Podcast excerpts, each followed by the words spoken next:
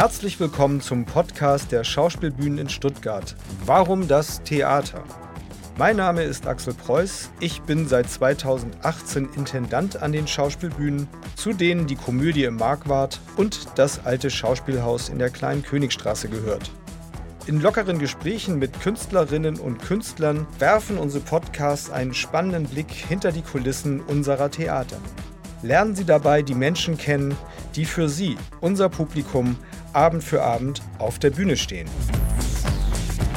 Mein heutiger Gast ist die Schauspielerin, Musikerin und Sängerin Antje Rietz. Unserem Publikum ist sie aus vielen Produktionen seit 2011 bekannt. Zuletzt begeisterte sie als Marlene Dietrich in Spatz und Engel und davor als Hildegard Knef in Für mich soll's rote Rosen regnen. Derzeit ist sie als Florence Foster Jenkins auf der Bühne unserer Komödie im Markwald zu erleben. Herzlich willkommen, Antje Rietz. Vielen Dank für die Einladung, Axel. Wollen wir mit einem Quiz starten? Unbedingt. Ich glaube, für dich ist die Antwort sehr einfach. Ich habe ein Zitat hier für dich und es geht um einen zu erratenen Begriff und das Zitat stammt äh, aus Wikipedia. Um welchen Begriff handelt es sich? Singen ohne Text auf Lautsilben mit dem häufigen Umschlagen zwischen Brust- und Falsettstimme. Jodeln. Richtig. Super. Du bist gebürtige Berlinerin. Ja. Und ich wollte dich so gerne als erstes fragen, wie kommt man als Großstadtkind zum Jodeln? Es gibt eben genau diesen Bruch zwischen Brust- und Kopfstimme, den ich bei mir schon immer wahrgenommen habe beim Singen, den ich im Studium versucht habe, sehr elegant zu umschiffen und eine, ähm, eine Geschmeidigkeit zwischen den Registern zu finden. Und das war für mich sehr viel Arbeit. Es war ganz schwer. Und ich finde das auch immer noch schwer. Und irgendwann habe ich gedacht, na dann mache ich doch aus diesem Bruch, der ja nichts Schlechtes ist, eine Tugend und habe das Jodeln geübt. Und kann auch, wenn ich jodelnde Menschen höre, denen ganz gerne zuhören, weil ich das äh, vom Klang her sehr schön finde. Ich glaube auch, dass das was ganz Archaisches hat.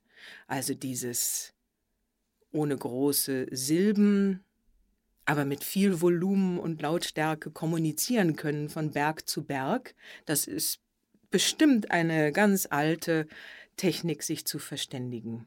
Und also mir geht das in den Bauch und ins Herz und mir macht das Spaß und ich habe es geübt und es ist etwas eine eine Farbe, die man bei einer Berlinerin ja nun gar nicht erwartet. Nein, und deswegen nicht. erscheint das dann eben manchmal, aber wohl dosiert. Es darf ja nicht zu viel sein. Also es, es hängt dem ja immer noch diese äh, das, das Volksliedhafte an, was eine wundervolle Farbe ist, mit der ich aber bisher noch nicht ein ganzes Programm gefüllt habe und auch noch und auch kein ganzes Programm füllen möchte. Aber wenn mal das Jodeln auftaucht, dann ist es ein Überraschungseffekt und Moment zwischen dem ganzen Swing und Jazz, den ich sonst mache.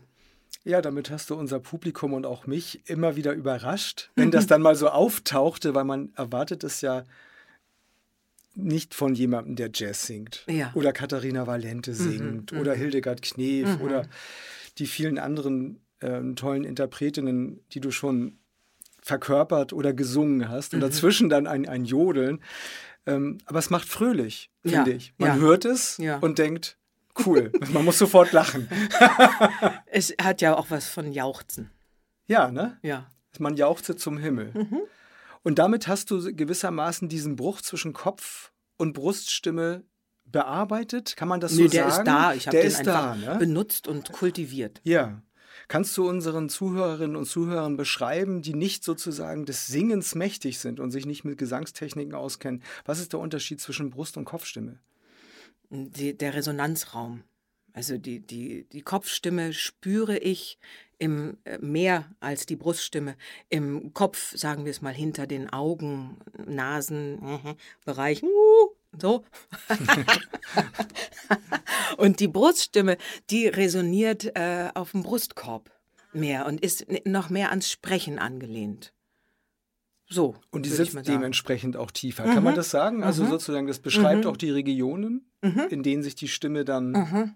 Ja, und dann gibt es Formt. dann noch die, die, die Mischung zwischen Brust und Kopf und das ist eben das Schwere die, für mich ja, Mhm. gewesen, diese, äh, diese elegante Mischung zwischen Brustregister und Kopfregister und dann das Mischregister und so. Also da gibt es Geheimnisse, die wunderbare Gesangslehrerinnen mir beibringen konnten, die ich aber selber nicht weitergeben kann. Das ist mir immer noch ganz viel rätselhaft beim Singen. Ich finde das äh, großartig, wie sehr das Singen die Seele schwingen lässt Mhm. und wie sehr die Seele in der Stimme drin liegt beim Singen. Mhm. Ähm, und das ist für mich aber immer noch geheimnisvoll. Also ich würde es nicht unterrichten, den Gesang. Äh, Fragen habe ich immer noch und bin immer noch am Lernen und Üben und finde es aber wunderbar. Obwohl du ja auch als Lehrerin arbeitest, ne? Aber nicht als Gesangslehrer. Nicht als Gesangslehrerin. Nein, das, das lasse ich, überlasse ich anderen. Neben dem Jodeln besitzt du, wir haben jetzt schon über das Singen kurz gesprochen, ganz viele Talente, wie ich finde. Ähm, ich würde mit dir gerne über das Können sprechen. Mhm. Man sagt ja immer, Kunst kommt von Können. Nicht? Das ist so ein geflügeltes Wort. Hat dieser Satz für dich schon in der Kindheit eine Bedeutung gehabt? Hat er überhaupt für dich eine Bedeutung? Mm, Der hat schon eine Bedeutung. Weil wenn ich jetzt das erste sage, was ich assoziiert habe, als du das Wort können Mhm. gesagt hast und gesagt hast, wir wollen uns über Können unterhalten, kam mir der Satz, die kann was in den Kopf. Und das Mhm. ist für mich offensichtlich ein Kompliment. Also der ist äh, sehr positiv konnotiert. Und ich habe mich gefragt, äh, tatsächlich, ab wann dir das Können etwas bedeutet hat. Also, dass dir das was bedeutet, glaube ich, das kann man jeden Abend erleben, wenn man dich auf der Bühne sieht. Mhm. So, weil man ganz viele Talente und eben nicht nur das Talent, sondern das ausformulierte, das technisch versierte Talent, das technisch geprägte und geschulte Talent erleben kann. Denn es gibt ja ganz viele Talente, die ihre, also Menschen mit Talenten, die lassen das liegen. Mhm. Und dann wird da nichts draus. Mhm. Dann ist das ein Hobby vielleicht oder verkümmert auch irgendwann, dann, weil man die Geige oder was immer in die Ecke geschmissen hat und dann wird man doch in einem anderen Brotberuf glücklich. Mhm. Nicht? Aber das gepflegte und gehätschelte und dann auch technisch untersetzte Talent, das kann man dann irgendwie bei den Bühnenkünstlern beispielsweise live abends erleben. Und ich habe mich gefragt, in der Kindheit hat da die Musik, hat die Bühne da schon eine Rolle gespielt? Mhm. Wann ging das los? Ja, es ist ja die Musik, die mich da treibt. Hm, Ich mag ungern ohne Musik leben. Das war als Kind schon wichtig, Musik zu machen und es wurde mit der Zeit immer wichtiger. Also ich habe sowohl Musik als auch Sport gemacht. Mhm.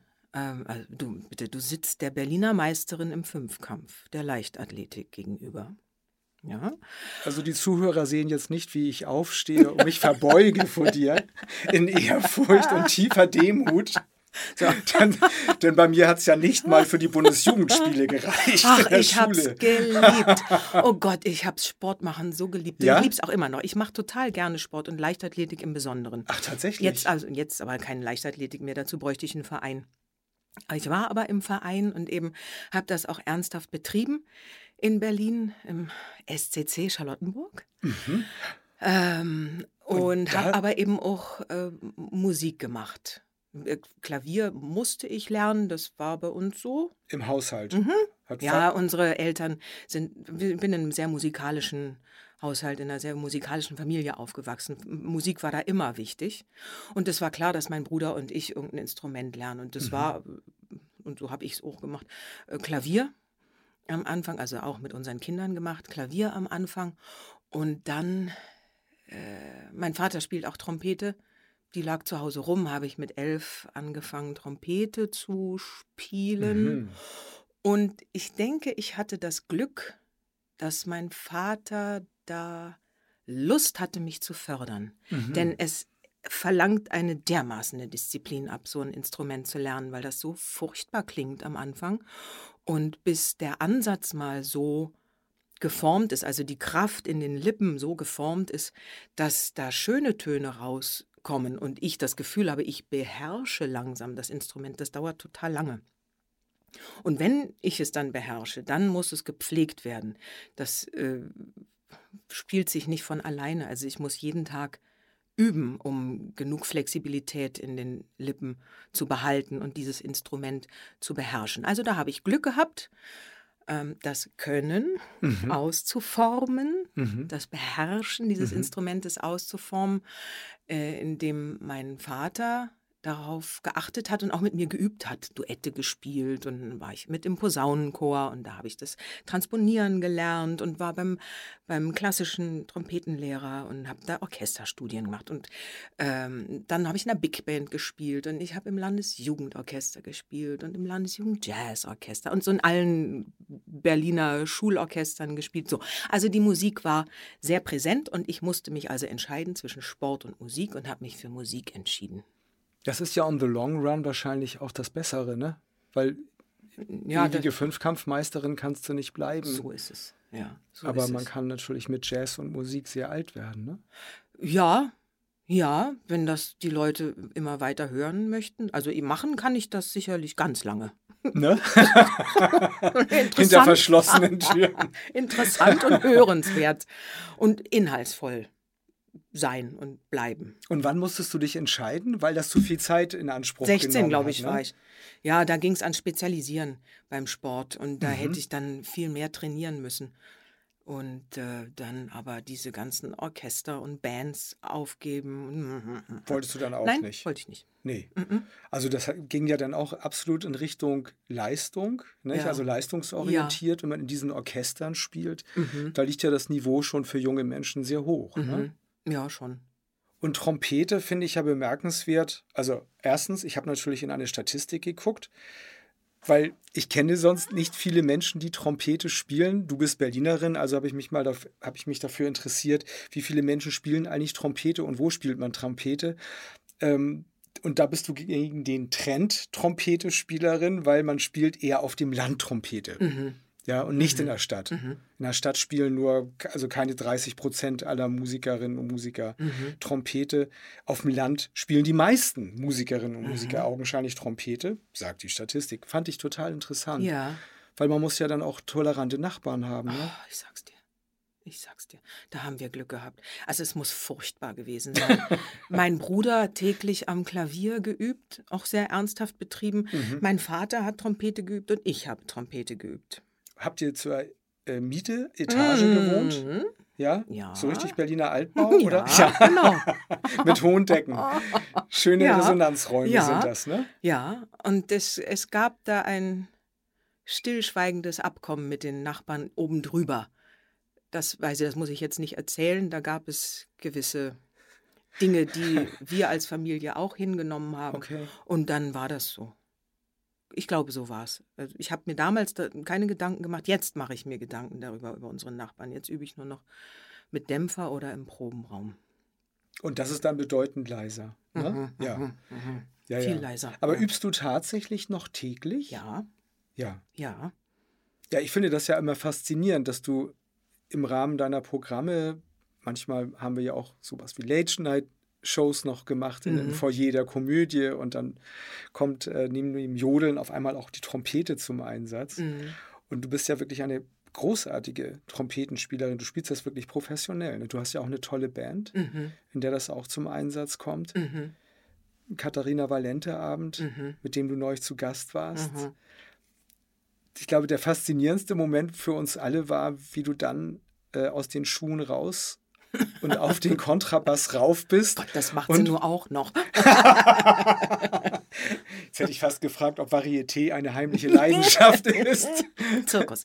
Zirkus? Ja, das, da geht mir auch das Herz. Tatsächlich? Mhm. Mhm. Wo kommt das denn her? Tja, das sind wahrscheinlich auch Kindheitserinnerungen, Familienbesuche im Ja? Zirkus. Ne, Das riecht, das sieht aus. Ein Clown, der rührt mich zu Tränen und zum Lachen gleichzeitig, finde ich eine ganz wunderbare Figur. Also jetzt der Clown, da gibt es ja vielfältige Ausformungen und Masken. Äh, darüber weiß ich noch nicht so viel Bescheid, aber auch das ist ein Thema, mit dem ich mich noch beschäftigen will. Darauf freuen wir uns jetzt schon. Also ich in jedem Fall, denn ich gehörte zu den 378 glücklichen Menschen aus Stuttgart, die deinen Katharina Valente Abend vor ungefähr vier Wochen Mhm. hast du den gespielt im ausverkauften Marquardt. Mhm.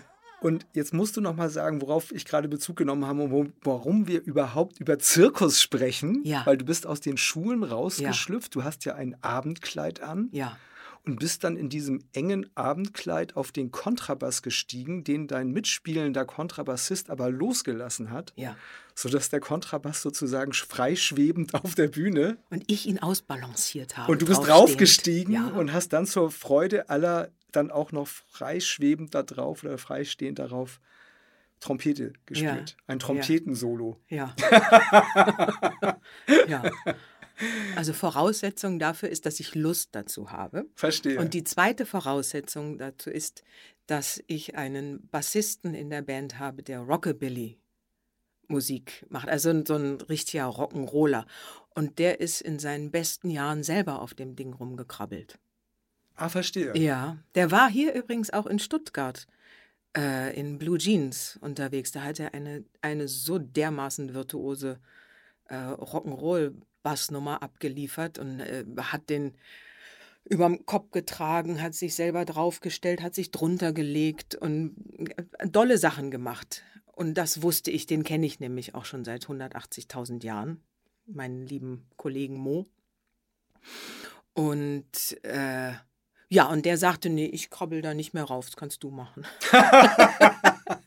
und dann haben wir das geübt. Und das ging dann. Ja, und er ist so, ist so vertrauensvoll, dass er meint, du wirst das ja wohl hier, du wirst ja wohl äh, die Balance halten können, bleibst da halt stehen und zappelst nicht rum. Und dann kann ich ja loslassen. Leichte Schweißausbrüche immer. ja, aber so, so ist das entstanden. Und da auch das eben ein Überraschungsmoment ist, der, über den viele Leute gerne reden und zu dem viele Leute Fragen haben, also dass ein, ein Merkmal ist von meinen Konzerten, Mhm. mache ich das ja auch gerne. Ein bisschen wie das Jodeln auch, mit dem man ja nicht rechnet. Du rechnest liebst ja Überraschungsmomente. Ja, ich finde das toll. Das ist wohl dosiert. großartig. Wohl dosiert. Nicht zu viel, aber wohl dosiert. Mhm. Mag ich gerne. Schade, dass das Konzert nicht länger ging, weil ich mich natürlich frage, was du noch aus, deinem, aus der Wundertüte gezogen hättest. Nee, jetzt, jetzt da, da kann ich ein bisschen aus dem Nähkästchen plaudern. Ich, äh, ich kann schon auch noch mehr. Ja. Bloß hätte ich da, äh, ich habe anfangs äh, in dem Konzertprogramm noch mehr Skills, wie man heutzutage sagt, ausgepackt. Ich kann ja auch noch steppen. So. Das hatte ich auch drin. Frau Valente kann das ja auch. Aber ich habe dann gedacht, Antje, was machst du denn da? Ist ja, ist ja sehr schön, dass du so viel kannst, aber es ist doch völlig überladen. Nun mach mal ein bisschen weniger und dafür äh, kompakter, bisschen fokussierter. Also das war dann eine ganz wichtige Erkenntnis. Ich muss ja nicht immer alles auspacken, was ich kann. Das ist dann auch irgendwann uninteressant, weil es überladen ist. Das Finde weiß- ich. Ist ja deine Show und dafür. Ja. Nein, ähm, ich glaube, uns im Parkett hätte es nicht gestört, wenn du jetzt auch an dem Abend noch gesteppt hättest, aber das liegt im Auge der Betrachterin. Nein, Ja. ich glaube, wir hätten große Freude dran gehabt, aber wo du gerade sagst, nicht, ich kann auch noch steppen, also du kannst steppen, du kannst tanzen, singen, Schauspielern, du spielst hervorragend Trompete, man sieht dich ja auch noch an anderen Instrumenten Mhm. An dem Abend. Du bist ja wirklich ein gesegneter Mensch, was Talente betrifft. Wann war denn klar, du willst auf die Bühne? War das eine Entscheidung oder war das ein automatischer Weg mit 16, wo man gesagt hat, so jetzt Schule oder Sport, Tartanbahn oder Bühne und dann ist, ist jetzt klar, da geht's hin. Nee, die Idee, mit der Musik mal was beruflich zu machen, die kam eigentlich nach dem, nach dem Abitur, weil da so viel Ja. mit Orchestern war und ich hätte mir vorstellen können, also immerhin die Aufnahmeprüfung für Trompete, klassische Trompete, äh, zu versuchen oder Schulmusik zu studieren Mhm. und dann wäre ich gerne Lehrerin für Musik und Altgriechisch geworden. Dann hätte ich auch gerne Altgriechisch noch studiert. Also das war auch eine Möglichkeit. Mhm. Ähm, äh, ich habe aber auch, ja, hm, mit dem Steppen und diesen Filmen von Fred Astaire und Ginger Rogers eine ganz große Leidenschaft in mir, die äh, äh, hm, ein, ein Entertainment-Element beinhaltet, ein, ich möchte etwas auf einer Bühne erzählen und ich möchte unterhalten. Das, das, das war schon zu spüren. Das war jetzt nicht offensichtlich da, aber irgendwie spürte ich das mhm. und habe ähm, ja wirklich sehr warmherzig auf diese Revue-Filme reagiert und habe einen wundervollen Entertainer gesehen, äh, Robert Kreis, der Soloprogramme macht und dachte so, na, ich will das auch können. Und hatte erst überlegt, nach Amsterdam zu gehen, an die Kleinkunstakademie. Und dann wurde eben in Berlin der neue Studiengang eingerichtet, Musical und Show, also ein Studiengang, in dem ich mhm. Schauspiel, Gesang und Tanz studiere. Und da habe ich mich beworben. Da bist du dann 1990, glaube ich, genommen worden. Ganz ne? genau, genau. 1990 habe ich mich da beworben und das war, ich also bin sehr dankbar, die erste Aufnahmeprüfung, die ich gemacht habe. Es wäre dann noch äh, Trompete und Schulmusik und da, da, da, ähm, gekommen und die Aufnahmeprüfung hat mir so viel Spaß gemacht, dass ich dachte, wenn die mich nehmen, dann ist das genau das Richtige. Ja. ja. Und so war's. Tatsächlich. Ja, ja, ja, so war's. Das heißt, alles das, was man dir beibringen wollte und was anderen Leuten womöglich irgendwie die Schweißperlen auf die Stirn getrieben hat, hat dich mit Begeisterung erfüllt und ja. du hast gesagt, das ist genau mein Ding. Ja. Zeigt es mir. Ja, ich bin da aber auch nun Gott sei Dank recht druckfrei hingegangen. Ja? Ja. Weil du wusstest, du kannst auch das andere machen. Ja, ich war ja nicht, ich war jetzt nicht so leidenschaftlich fokussiert auf genau das. Mhm. Dachte, das probiere ich jetzt mal. Und das hat mich hoch erfreut, was die da mit ja. mir gemacht haben. Ja, es war auch ganz furchtbar peinlich, streckenweise, aber damit konnte ich offensichtlich ganz gut umgehen. Also, der Studiengangleiter Stanley Walden war das damals ein, oh Gott, ein hochkarätiger Mann. Ähm, der dann in der zweiten Runde inzwischen mit seinen Kollegen in einem kleinen Raum saß und die Studenten und Studentinnen, die angehenden Studentinnen nach und nach zu sich reinbat. Und dann war die Aufgabe, ich sollte ein schlimmes Erlebnis aus meinem Leben erzählen. Mhm. Ja, äh, Gott sei Dank gab es da jetzt nicht so dramatische Dinge. Und da habe ich mir was ausgedacht und denen das vorgespielt. Meinte also, das zu können. Nicht? Mhm. So, es geht schon so los. Dann, Aber er wollte eigentlich, dass, er, dass du eine ehrliche, ihm erzählst. Eine, eine ehrlich erzählte Geschichte. Eine ehrliche Geschichte aus meinem Leben. Und ich habe denen dann eine Szene vorgespielt. Und dann sagt er danach, aha, und das hast du wirklich erlebt? Und dann habe ich gesagt, nö. Aber es ist ja toll, dass Sie mir das geglaubt haben. Und dann sagt er, nein, Antje, ich habe dir das nicht geglaubt. So. Und dann bin ich glutrot geworden, habe mich bitterst geschämt, auch für diese forsche Frechheit. Mhm. So. Und dann sagt der Sohn, jetzt erzählst du mir bitte eine Geschichte aus deinem Leben. Und die war dann, kam mir ganz harmlos vor, aber sie war dann sehr, sehr durchlässig. Oh Gott, ich war ganz blass und, oh, und ganz klein mit Hut. Aber irgendwie fand ich das dann auch ein ganz tolles Erlebnis. Das war mir bis dahin nicht so nicht passiert. Weißt du, das ist, mhm. ist halt Leben.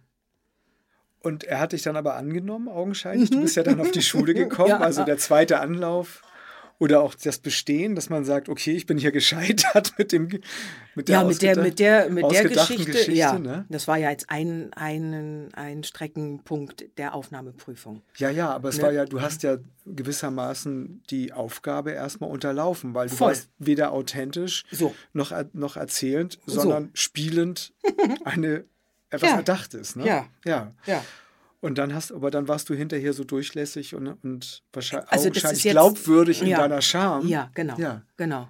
Und hab's auch ausgehalten. Ich glaube, das war auch gar nicht so verkehrt. Verstehe. Also da jetzt Bist nicht, nicht, so vergangen, äh, sich noch aufs höhere Ross zu setzen, mhm. sondern gut, äh, verkackt, Entschuldigung, ich gerne versuche und bin jetzt hier. Sie sehen mich durchlässig beschämt, sehr menschlich. Und dann erzähle ich mal was. Und dann warst du vier Jahre auf der Schule, Genau. hast Tanz, Schauspiel und äh, Gesangunterricht bekommen. Mhm.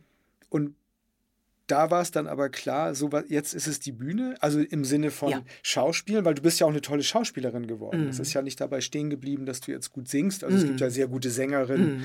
die aber nicht gut schauspielen können. Das war während des Studiums mir schon ähm, recht bald klar. Also genau das war es nämlich, was mich bei der Aufnahmeprüfung so bezaubert hat. Aha. Das Schauspiel. Mhm. Das Und das Schauspiel. Improvisieren und äh, in Rollen schlüpfen und mich Figuren zur Verfügung stellen mit meinem mit meiner Biografie, mit meiner Beobachtung, mit meiner Imagination. Das finde ich sowas von faszinierend und sehr befreiend. Und ich empfand Bühne immer auch als einen Schutzraum, auf dem ich ganz viel, in dem ich ganz viel darf. Das fand ich das, das die große Erkenntnis im, im Schauspielunterricht, den ich da, also da hatte ich das erste Mal im Mhm. Studium damit, äh, kam ich das erste Mal im Studium damit in Berührung mit dem Schauspielen. Und das, das war mir klar, dass das ausgebaut werden muss. Es ist ähm, utopisch, in vier Jahren drei Disziplinen richtig lernen zu wollen, zu können. Ich dachte kurzzeitig, ich bin fertig. Nachdem- auch, auch wieder sowas. Ja. Oh, Mai, musste ich auch ordentlich auf die Nase fliegen und ach so, ich muss doch noch arbeiten vielleicht und so. Mm, Das lief ja alles super und einen Preis gewonnen und gleich engagiert und es, ähm, man gab mir in der Musicalwelt zu verstehen, ich Ja, bin eine ja, gefragte Frau. Mhm. Und das dauerte aber dann nicht lange, bis andere kamen und sagten, was machst du denn hier? Mhm.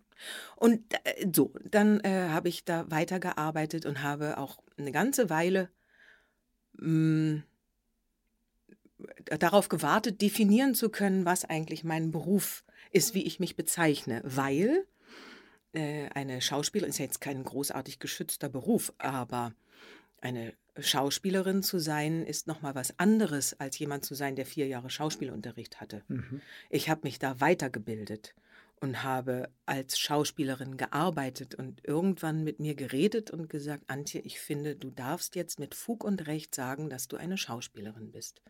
Du hast dein Handwerksköfferchen gefüllt und gepflegt. So. So wie du das Trompete spielen auch. So, und das ist genau der nächste. Musikerin, ab wann bin ich eine Musikerin? Mhm. Ich kann nicht, habe halt Trompete gelernt, ja toll. Mm, Auch das ist ein Berufsstand, den, den ich sehr hoch schätze. Also Jazzmusiker zu sein, Mhm. Musikerin zu sein, Jazz zu machen, ist eine ganz hohe Kunst. Da schnuppere ich ein ganz bisschen nur rein. Ich bin auch gar keine Jazzmusikerin, aber ich kann damit ganz viel anfangen. Ich bin aber inzwischen so erfahren und habe eine fundierte Ausbildung ähm, im musikalischen Bereich, dass ich auch da mit mir geredet habe und gesagt habe, Antje, jetzt du brauchst dein Licht nicht unter den Scheffel zu stellen. Du darfst auch sagen, dass du eine Musikerin bist. Und es wurde mir auch von Kollegen bestätigt, dass ich das sagen darf. Also tue ich das. Jetzt mit allem Respekt vor den Menschen, die Schauspielerinnen, Schauspieler sind und gelernt haben und so, so, so, so, so, ähm, ich mit, mit großer Demut und Dankbarkeit und Respekt bezeichne mich als Schauspielerin, die singen und tanzen gelernt hat. Und Musikerin, Ja. die das Schauspielen gelernt hat. Ja. So.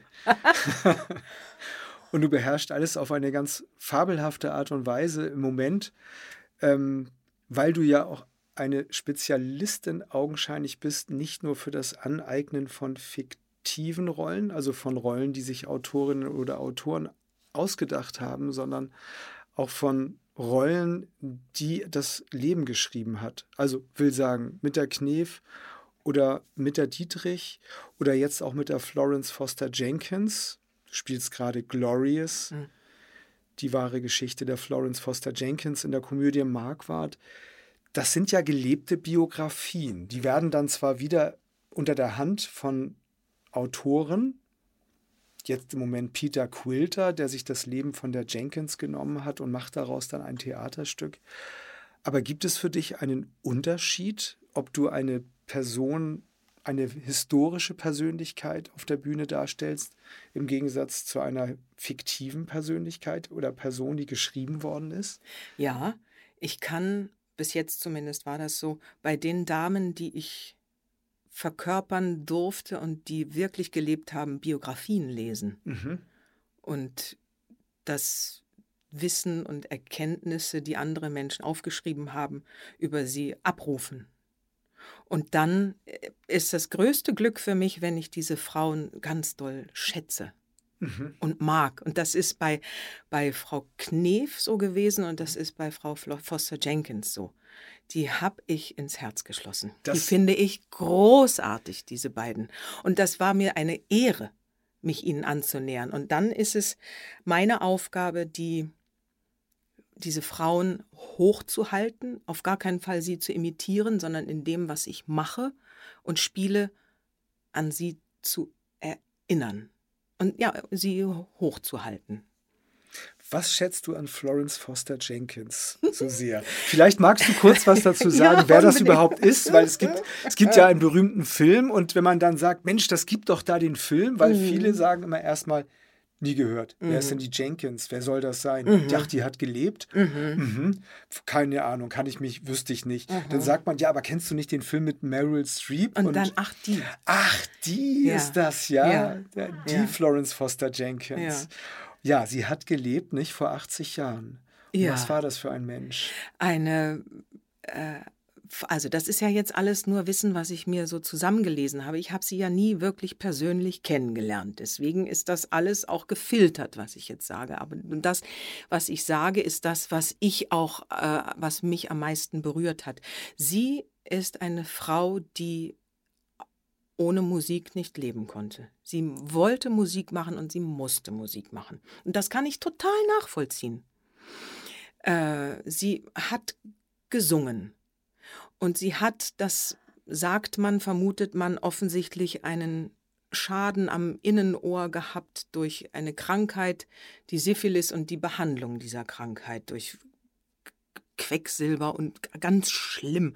Also da ist ganz viel in ihrem Körper kaputt gegangen offensichtlich auch das Gehör, sodass, wie man vermutet, sie anders wahrnahm, was sie sang, als die Außenwelt. Und das, was außen ankam, da gibt es ja Aufnahmen, das ist wirklich äh, ohrenbetäubend manchmal. Äh, also das war der, der erste Hook an dem ich ja. angesetzt habe. Also die Leidenschaft. Ja, die Leidenschaft. Leben, ohne ich, leben können. Ne? So, ich, ja. muss, ich muss singen, koste es was. Und dann diese Resilienz, diese Stärke, den, den Traum zu leben. Auch gegen Widerstände. Es ja. war ja nicht äh, so, ja, mach doch mal, Mädchen, mhm. sondern die hat, musste sich dagegen Eltern durchsetzen und ähm, hat auch offensichtlich dafür gesorgt, dass es Menschen gab, die ihren Traum mitlebten. Die haben ja, die Menschen um sie herum haben ja Ohren gehabt aber sie waren angesteckt von ihrer Begeisterung und von ihrer Welt, die sie geschaffen mhm. hat. Das finde ich auch so faszinierend. Und dann habe ich beim Proben gemerkt, als ich dann das Falschsingen geübt habe mit dem Regisseur, das sehr, sehr fleißig waren wir. Es ist sehr schwer. Ich wollte gerade sagen, das ja. musst du uns nochmal sagen. ja, ja. weil, das, weil du singst ja, wenn ich das mal für das Publikum, das es noch nicht gesehen hat, und ich kann sie nur ermuntern, sich Antje Rietz als Florence Foster Jenkins anzusehen, denn es ist atemberaubend. Ich hatte, denn ich hatte das Privileg, diesen Abend sehr häufig mittlerweile zu sehen und auch schon die Proben zu, zu, sehen und zu hören, in der Tat. Und es ist ein klangvolles Erlebnis.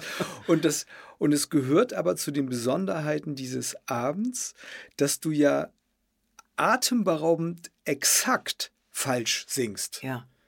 Ja, exakt. Ja. Es ist jeden Abend exakt falsch, mhm. also gleich falsch. Mhm.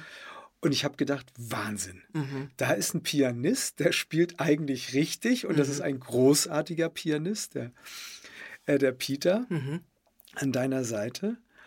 Und wie kommt man dahin, sich also wie trainiert man sich dahin, exakt mhm. falsch zu singen mhm. jeden Abend? Na, vor allem auch da kommt es wieder auf die Dosierung an. Ja.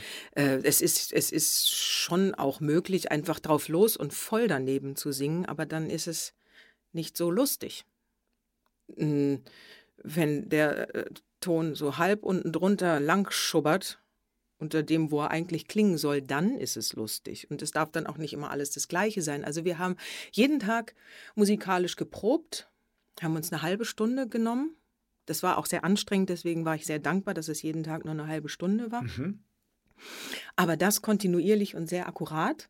Mhm. Äh, und dann hat ich im vollen Vertrauen äh, auf die Ohren des Regisseurs, der ja auch ein wunderbares Gefühl für Komödie und Timing hat, äh, hat der Gesang da in seiner Falschheit äh, auf, in einer wunderbaren Dosierung Formen angenommen. Aber was ich eben da bei diesen Proben gemerkt habe, ist, dass, ähm, das habe ich ja dann auch auf Facebook geschrieben, warum ist ein Ton falsch, nur weil er nicht so klingt wie notiert? Bei der Frau Foster Jenkins muss das manchmal übers Ziel hinaus. Es muss, es jauchzt aus ihr heraus. Es ist pure Lebensfreude, ja. die sich da äh, manifestiert hat. Ein Jauchzen und Jubeln und Lachen. Also ich musste so viel, so viel lachen beim Proben. Einerseits, weil es wirklich lustig ist mhm. und andererseits, weil ich nicht anders konnte, weil dieses Jauchzen aus mir raus musste. Und dann dachte ich, ach so, Frau Foster Jenkins, ich verstehe. Ich verstehe, warum sie das macht. Das ist die pure Lebensfreude. Das Lebensfreude. ist Kraft. Das ist Widerstand, das ist Aufsaugen von Energie, das ist in Vereinnahmung der Umwelt, das ist Hergeben in die Umwelt. Und dann verstehe ich auch die Leute drumherum, die ihr an den Lippen gehangen haben.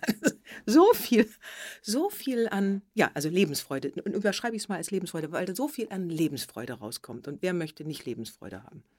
So. Ja. Das ist Frau und Foster Jenkins und deswegen habe ich die, die sehr ins Herz geschlossen.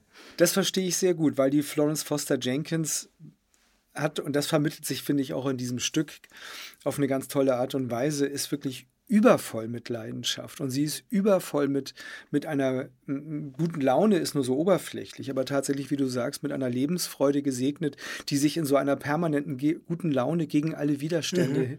ne, mhm. und über alle Widerstände mhm. hinwegsetzend mhm. manifestiert. Und das ist so toll und deswegen versteht man auch tatsächlich, warum die anderen, der, ihr Mann, der gescheiterte Schauspieler, ne, mhm. der ihr aber alle Teppiche ausrollt, mhm. die da sind und die nicht da sind. So, oder diese, die einsame arme Nachbarin, die zwar viel Geld, aber nur einen Hund hat, oder der, ähm, dieser Cosme McMoon, also mhm. ein grandioser Pianist, aber der eigentlich sein Dasein fristet, völlig äh, unterbewertet, wie in Bars oder Hotellobbys bis dahin gespielt hat, bis deine Figur und die historische Jenkins ihm dann die Möglichkeit offeriert, in der Carnegie Hall zu spielen. Mhm. Das ist ja atemberaubend, nicht? Dass diese Frau mhm. dann vor 3000 Menschen in der New Yorker Carnegie Hall gespielt hat. Und das ist, glaube ich, auch wirklich ein, ein Spiegelbild, natürlich auch des Amüsements. Das hat ja auch ja. was mit Zirkus zu tun. Ja. Auch wieder auf eine Art Absolut. und Weise. Das ist ja ein bisschen wie die Frau ohne Unterleib ja. oder so. Ne? Das ist ja, was da passiert auf der Bühne. Aber es hat trotzdem auch was atemberaubend Sinnliches und, und Schönes. Ja. Ja. Dass jemand so für die Kunst brennt. Ja. Ne? Ja. Und alles dem unterordnet. Ja. Das ist wirklich großartig. Ja. Du hast es so schön geschrieben auf Facebook. Ne? Es ist eine Freude, sich jeden Abend dieser Figur wieder anzunähern. Ja, ganz genau. Hast du geschrieben. Mhm. Mhm. Das fand ich so eine schöne Formulierung. Mhm. Weil es geht ja auch darum, jeden Abend neu in sich selber wahrscheinlich das Feuer zu finden, um auf der Bühne alles zu geben. Ja, einerseits das und eben auch, ich, ich bin sie ja nicht. Ich kann mich ihr nur annähern. Ja. Und das, das äh, tue ich und äh, freue mich immer mal wieder was Neues zu entdecken in ihr und dadurch auch in mir. Ja. Wie ist denn das? Also wenn, wenn du ähm, diese Entdeckerlust hast in dir, mhm. ne? weil du vorhin auch sagtest, Zirkus ist auch nochmal so ein Thema für dich. Ist das tatsächlich ein Feld, das du noch erforschen möchtest? Und was sind die Dinge, die du noch können möchtest? Bei dir hat man ja den Eindruck, es, du möchtest immer mehr können. äh, also es, ich bemerke in mir die Faszination, die Clowns auf mich ausüben. Mhm. Ich habe auch im Studium eine, eine Studienarbeit über den Clown, die Figur des Clowns in der Geschichte. Das jetzt, klingt jetzt sehr groß, das klingt ja nach Mhm. einem 2000 Seiten Buch, aber so eine Studienarbeit geschrieben, weil mich das eben sehr interessiert. Warum gibt es Clowns? Was machen die mit uns? Wo öffnen sie mein Herz? Wo Mhm. berühren sie mich? Und warum ist es für mich so wichtig, einem tollpatschigen Clown zuzugucken oder einem weißen Clown zuzuhören oder einem. Warum berührt es mich? Das ist eine, eine Erfahrung, die ich gemacht habe, als wir in der Vorstellung von Roncalli waren. Warum berührt mich das zutiefst, wenn da ein Clown ganz alleine in der Manege steht und Saxophon spielt? Granada hat er gespielt. Mhm. Ich äh, bin zu Tränen gerührt von der Einsamkeit, die, die der erzählt, auch von der Leidenschaft. Und da, das, ich darf mich jetzt gar nicht so weit aus dem Fenster hängen, aber äh, lehnen. Äh, die Faszination dafür ist da, aber ich möchte mich viel tiefer mit dem, mit dem Thema beschäftigen. Und dazu gehört auch, dass ich meine Biografie von, vom Clown Grog lese oder so damit mal anfange. Und dann habe ich einen Kollegen, der auch auf einer Clownsschule war und äh, mir erzählt hat, dass es ganz lange gedauert hat für ihn herauszufinden, welcher Clown er eigentlich ist. Da gibt es eben auch so viele. Mhm. Es ist nicht einfach nur eine rote Nase aufsetzen und dann Mhm. bist du lustig, sondern äh, es gibt unterschiedliche Clownsfiguren und Formen. Und das finde ich hochinteressant, eben weil ich, weil ich weiß, dass mich Clowns berühren. Und es gibt ja viel in der Literatur über Clowns und in der musikalischen Literatur. Und mein Ventil ist ja, wenn ich mich mit solchen Themen beschäftige, ein Konzertabend, den ich dann baue. Zum Thema Clowns. Zum Beispiel, ja. Das ist aber noch in ferner Zukunft. Das, das braucht sehr viel Aufmerksamkeit. Gibt es denn dazu musikalisches Material? Ja, Ja? ja, ganz viel. Zum Thema Ganz, Clowns? Ja, ja. ja, ja. Hildegard Knef hat ein Lied gesungen, mein Nachbar, der Clown. Mir Mhm. fällt ein Sondheim, Send in the Clowns. Mhm. Stimmt. ja, ja. Ähm, ähm, be a clown, be a clown, da, da, da, di, da, da, di, da. aus Singing in the Rain ist das. Ähm, tut's auch noch so weh im Herzen, dann lach, Clown, lach. Irgendwie sowas. Und dann fällt mir Heinz Rühmann ein, der so eine berührende Nummer gemacht hat. So ein alter, alter Clown, der gar nicht mehr lachen konnte. Aber immer lustig war, die anderen erfreut hat. Also da gibt's ganz viel. Tatsächlich, Ja, ne? aber wie das so ja. ist, wenn man anfängt, dann mal in der Ganz Tiefe. viel, ja. Ja. Also dann freuen wir uns wahnsinnig darauf, wenn Antje Rietz einen Abend über Clowns macht, Ja. als Musikerin, als Sängerin, vielleicht Mhm. auch als Tänzerin dann. Mhm. Ja, mal sehen. Also das ist wirklich noch in Du- weiter Ferne.